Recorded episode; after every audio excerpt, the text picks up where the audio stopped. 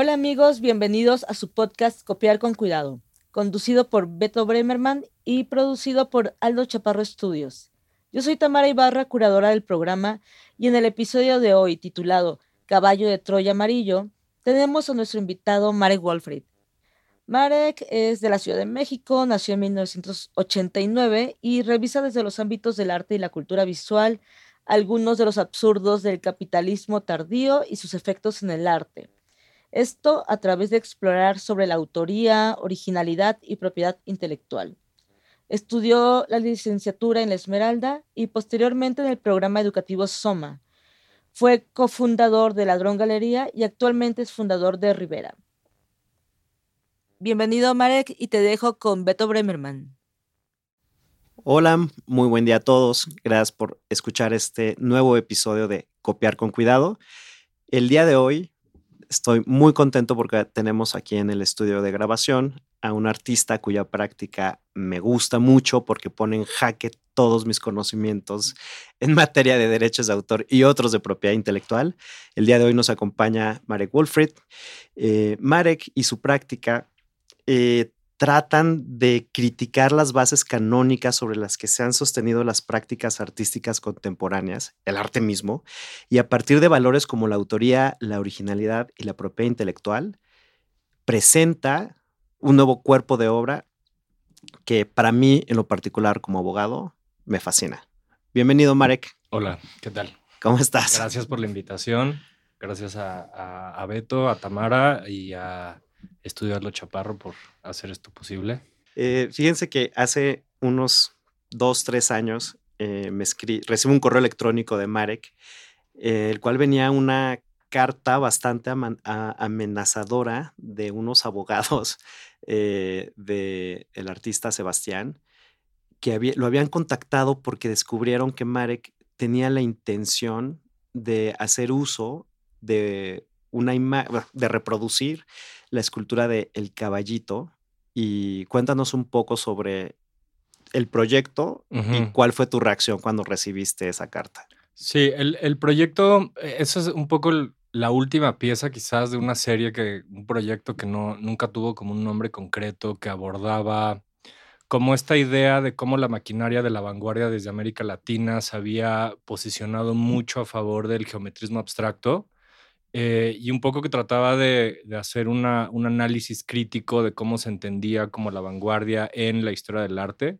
eh, pensando que el geometrismo era un eh, era una movimiento más que una vanguardia que sucede a lo largo de casi 70 años en varias regiones y varios países del continente, pero también una parte estaba muy ligada a la idea de cómo a pesar de que se, se empieza a presentar como un movimiento digamos, eh, muy crítico que trata de romper con la escuela tradicional de la pintura política de principios del siglo XX. Después es un movimiento que es absorbido em, por la, digamos, por el, por el poder político de Norteamérica, ¿no? Y después entran también como varios factores como la eh, aparición de agentes y programas culturales que vienen desde los Estados Unidos financiando el abstraccionismo en la región como una forma de eh, soft power que, tiene que ver con, con, los, las contraposiciones de la Guerra Fría entre el comunismo soviético y los Estados Unidos. Entonces, llevo, llevaba ya un, par de piezas trabajando con otros artistas eh, abstractos latinoamericanos, con la idea de cómo la vanguardia se domestica de ciertas maneras y estaba muy relacionada a la idea de la domesticación de la naturaleza y del paisaje a partir de la utilización de eh, los acuarios al principio, ¿no? Que, me interesaba mucho la idea de cómo el acuario surge, eh, digamos, de la misma rama eh, de pensamiento que los museos y los espacios de exposición. Y en esta pieza en particular ya estaba más concentrado como en la idea del, del, acuario, más, que el acuario del estanque y de la idea del paisaje, de la idea de cómo el arte público en México de pronto sí ha estado atado como a este monopolio del artista Enrique Carvajal. Em, entonces era básicamente una escultura en fibracel, em, haciendo una réplica lo más cercano posible del caballito de reforma, insertado en un estanque con, eh, construido como en este espacio de la Galería Guadalajara 90-210, que era una obra negra también. Entonces, como dentro del, del, mismo espectro de cómo tienen ellos como una obra negra fabricar un mini ecosistema lacustre que tiene que ver con la historia de la región eh, del, de los valles del centro de México. Y entonces hacer como este lugar, posicionamiento como de la escultura como, pues sí, como una cosa de jardín, como llevarlo a un plano de lo decorativo, pero también llevarlo como a un lugar de monumentalidad sobre la historia misma de, eh, digamos, el espacio público de la región, ¿no? De, de, la Ciudad de México. Entonces, cuando hago esta pieza pasan un par de semanas y de repente van a la galería eh, representantes legales de Enrique Carvajal a entregar unos documentos donde eh, me acusan justo de violación de derechos de autor del artista. Y ahí es donde le escribo a Beto muy espantado.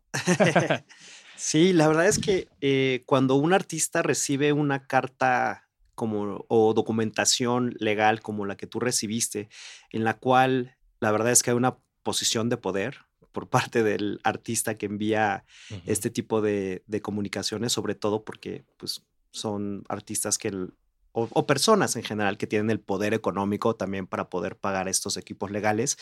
Eh, Ahora, yo no los culpo porque a mí también me ha tocado estar del otro lado. A mí también me ha tocado enviar cartas de la misma naturaleza que la tuya.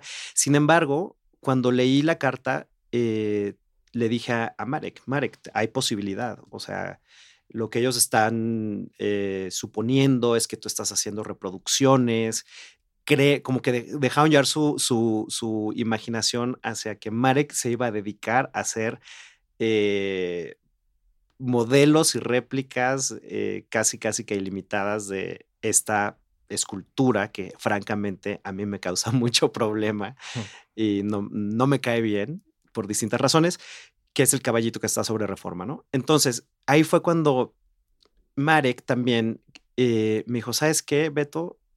Eh, esto fue casi un ejercicio para la, para la, para la exposición a la que me invitaron y ahí lo voy a dejar.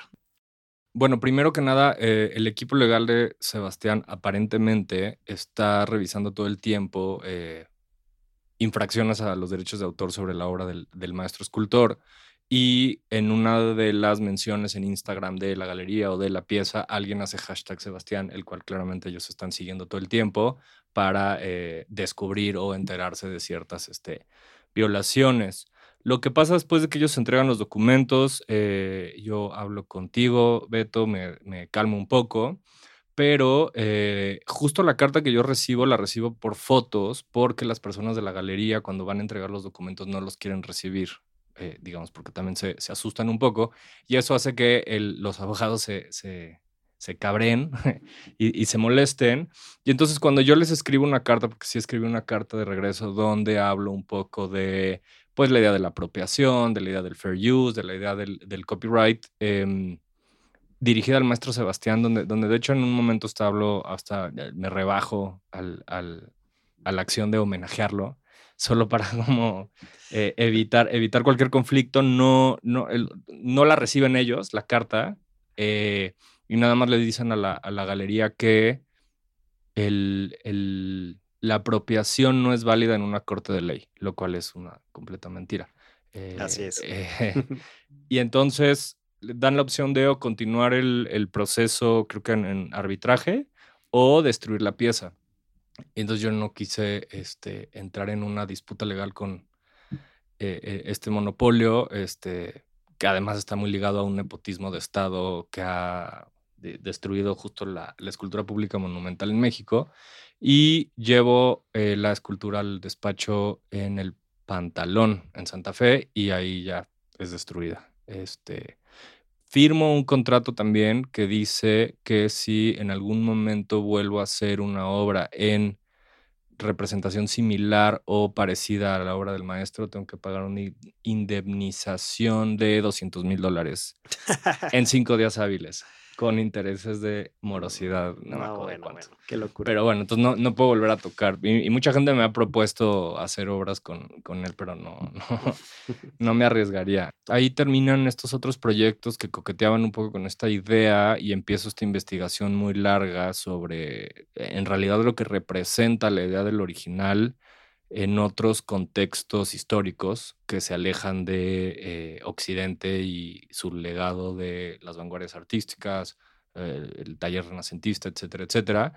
Em, y empiezo a hacer como esta búsqueda de, eh, empieza un poco por Medio Oriente, por otro proyecto, pero luego recae como muy, muy puntualmente en, en Lejano Oriente y sobre todo en China.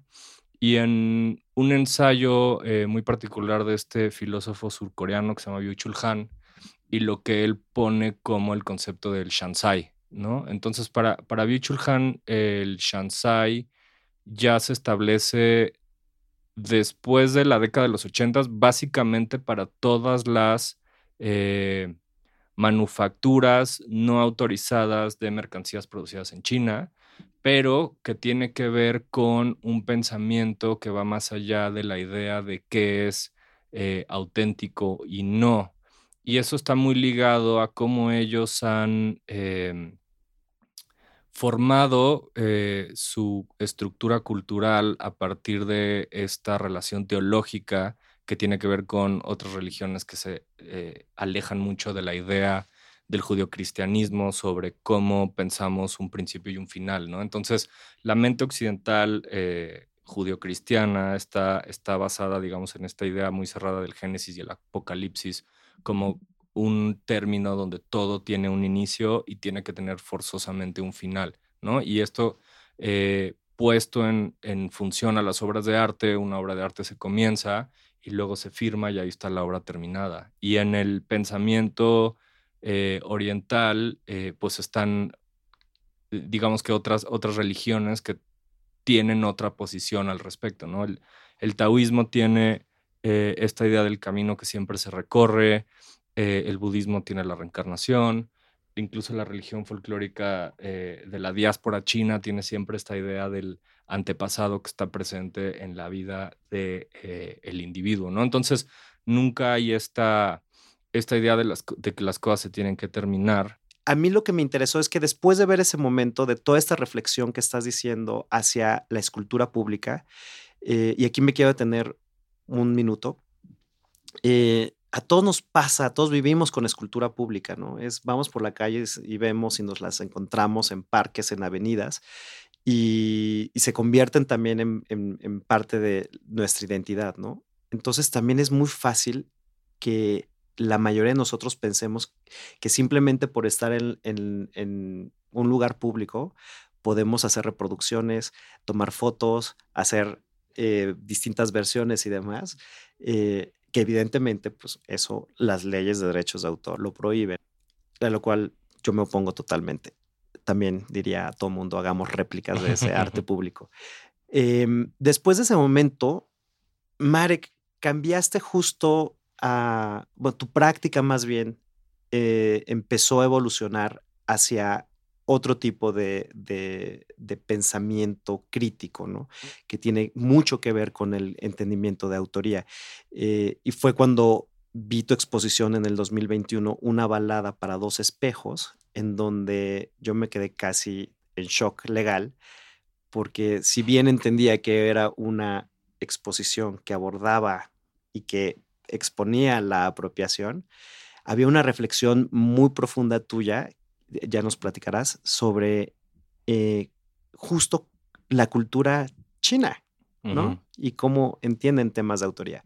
También al mismo tiempo está ligado mucho con eh, su propia historia de producción cultural. Eh, digamos que nunca hay en la, en la producción artística en China una búsqueda de una verdad o de una representación, sino siempre hay una búsqueda de eh, mostrar una impermanencia y de mostrar un momento dentro de la misma, sobre todo pintura eh, sobre papel, que es lo que más se ha, se ha desarrollado.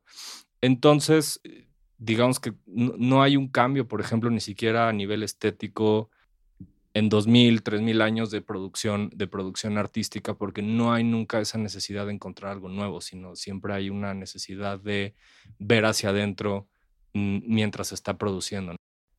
Sí, esto que estás mencionando, Marek, la verdad es que es muy interesante porque eh, el sistema de derechos de autor diagonal copyright a nivel mundial es un sistema estandarizado y la idea es que pues todos los países que somos parte de los tratados internacionales trabajemos bajo las mismas normas y regulaciones que protegen los derechos de autor, ¿no?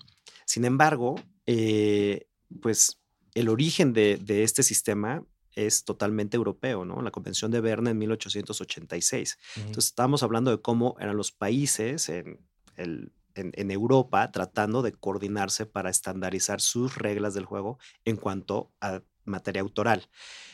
Eso, evidentemente, va totalmente en contra de la tradición, la cultura y el entendimiento de la autoría en Oriente, ¿no? Incluso al, día de hoy, pues siempre que en la práctica uno tiene que eh, aliarse o colaborar con alguna institución china o, en tu caso que mandas a producir tu trabajo a China, siempre nos quedamos con esta duda de, no, es que eh, hay que tener cuidado porque seguramente nos van a copiar, ¿no? Y ya lo tenemos como súper fundado.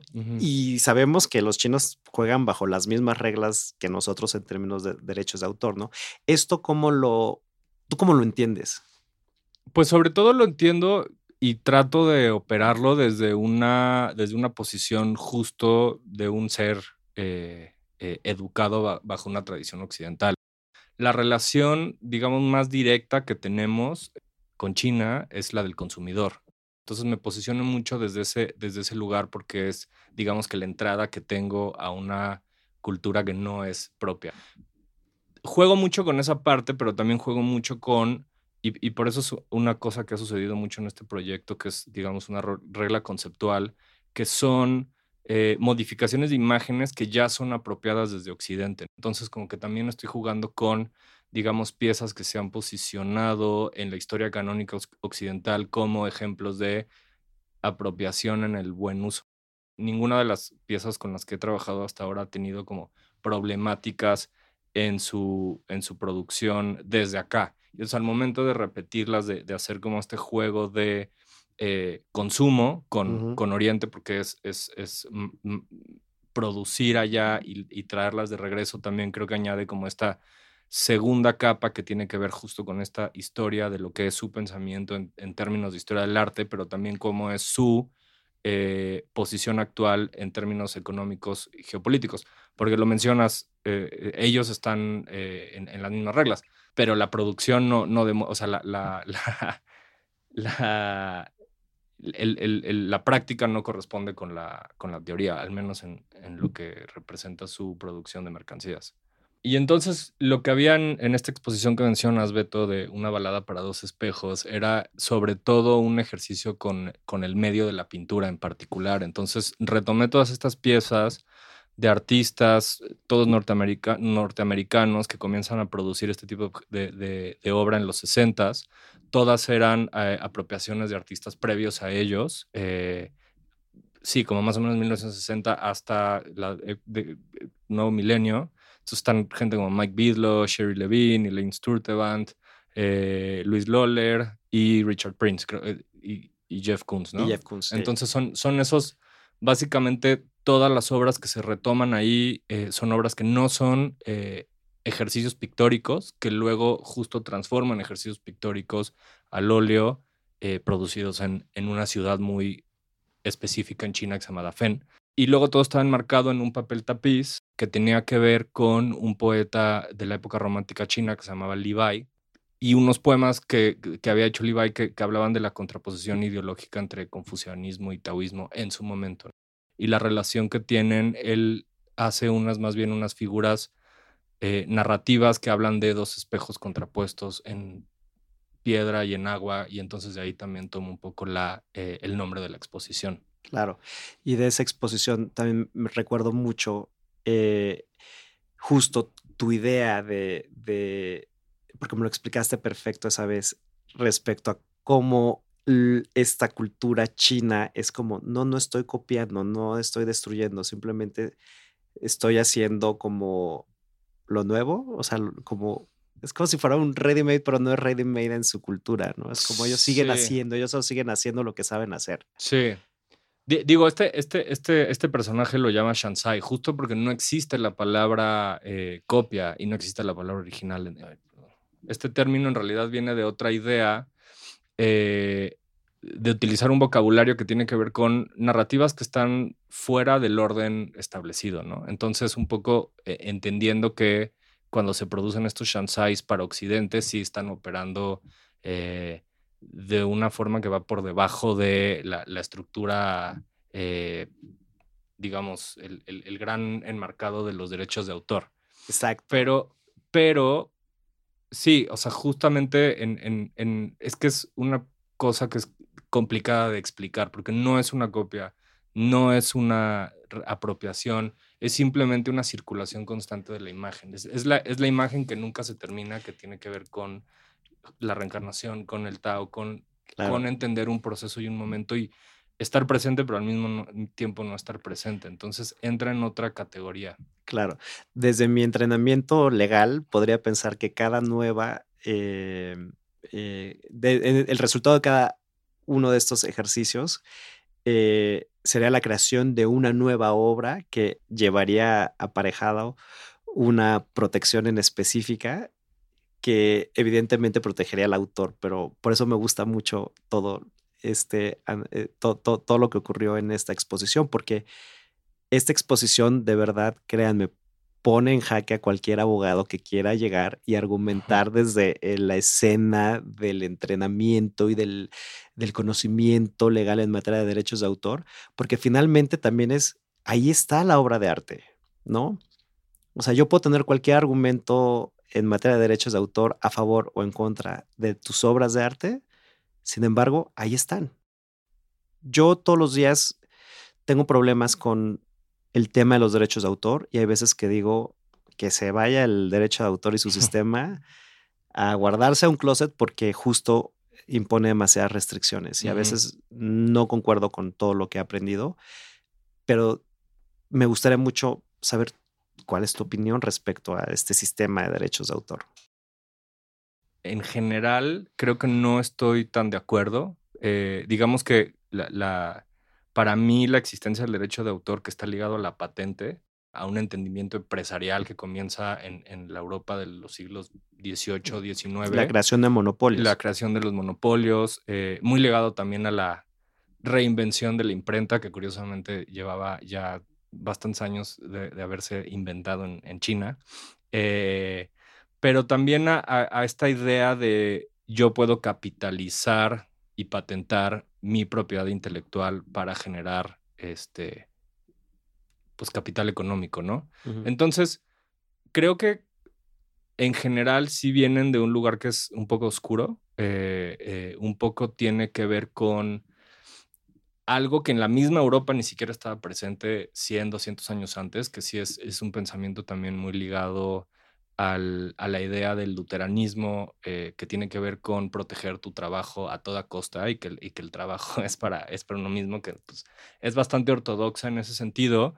Em, pero creo que en ciertos casos, como algunos casos que llevas tú, sí es importante los derechos de autor, porque entonces evitas que ciertos artistas o creadores que no están en las posiciones de poder también se puedan defender y legitimizar su trabajo cuando se hace mal uso del mismo. Entonces... Y, y beneficiarse económicamente también de su trabajo. También, es importante, no hay que perder de vista eso. No, no, no, o sea, para nada. Pero en general, digamos que las, en un contexto no, no de especificidades locales, sino en un gran marco global, o sea, sí estoy en contra de los derechos de autor, ¿no? Eh, o sea, las licencias comerciales, los, los grandes monopolios de, de, imágenes, o sea, en, en, ese sentido sí, pero cuando se trata de, eh, digamos que de abajo hacia arriba.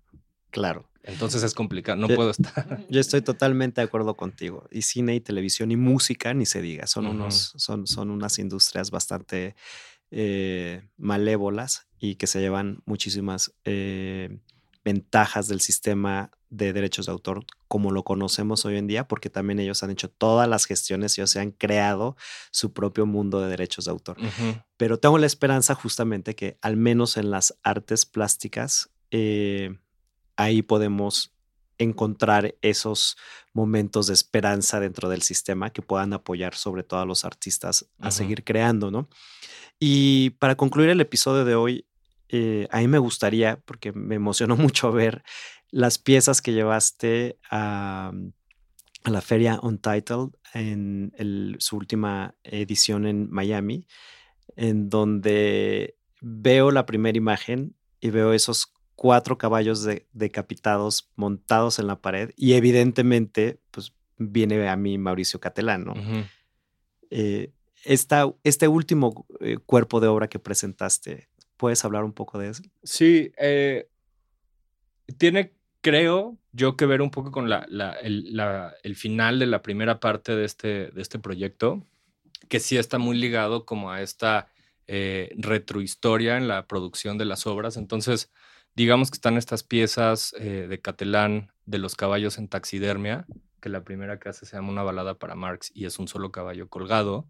Esta ya se llama Untitled y yo solo son como los caballos tratando de atravesar la pared, que me parece más una cita directa del mismo Catelán a esta obra de 12 caballos de Yanis Kunalis, que es este artista griego radicado en, en Italia, que es como la, una de las piezas seminales del arte povera, del, del cual yo tengo la lectura que, que Catelán toma, retoma mucho para su propio trabajo. Entonces me interesaba como justo esta idea de eh, Cunalis con 12 caballos vivos que, que, van a la galería todos los días antes de irse al, establo por las noches.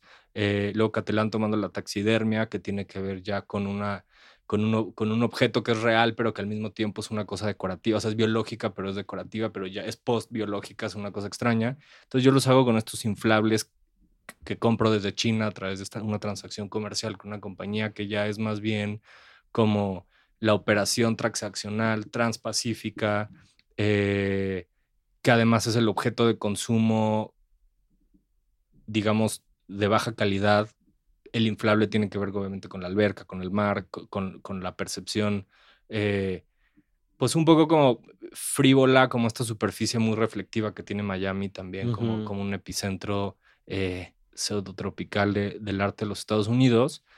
Eh, y un poco también haciendo hincapié a la... fue justo en 2019, creo, cuando yo tengo el problema con Sebastián, que Catelán hace la, el plátano este sobre sobre la pared en Miami, que también se vuelve como una cosa muy controversial.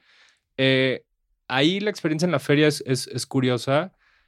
Los gringos no todos entienden muy bien la idea de la apropiación. Curiosamente que, que, nace en Estados Unidos, pero el público este, tiene como formas diferentes de entenderla. La obra tuvo eh, recepciones distintas. Este, por un lado tuvo, tuvo prensa, hubo gente que, estuvo muy interesado en ella pero las, las personas de la galería que fueron las que estuvieron, digamos, en el proceso de mediación y el diálogo, sobre todo pasaban con la gente de, mayor edad, que, generalmente en Florida es muy este, republicana conservadora, eh, sí, sí tenían como una eh, enunciación para este, contradecir la obra, o sea, para, para discutirla como, como ahí en el booth este, bastante, ¿no? Entonces sí, sí eran casi siempre comentarios como, pero ya se hizo, pero se parece a tal, eh, etcétera, etcétera. Entonces fue, fue muy, muy gracioso como escuchar también estas...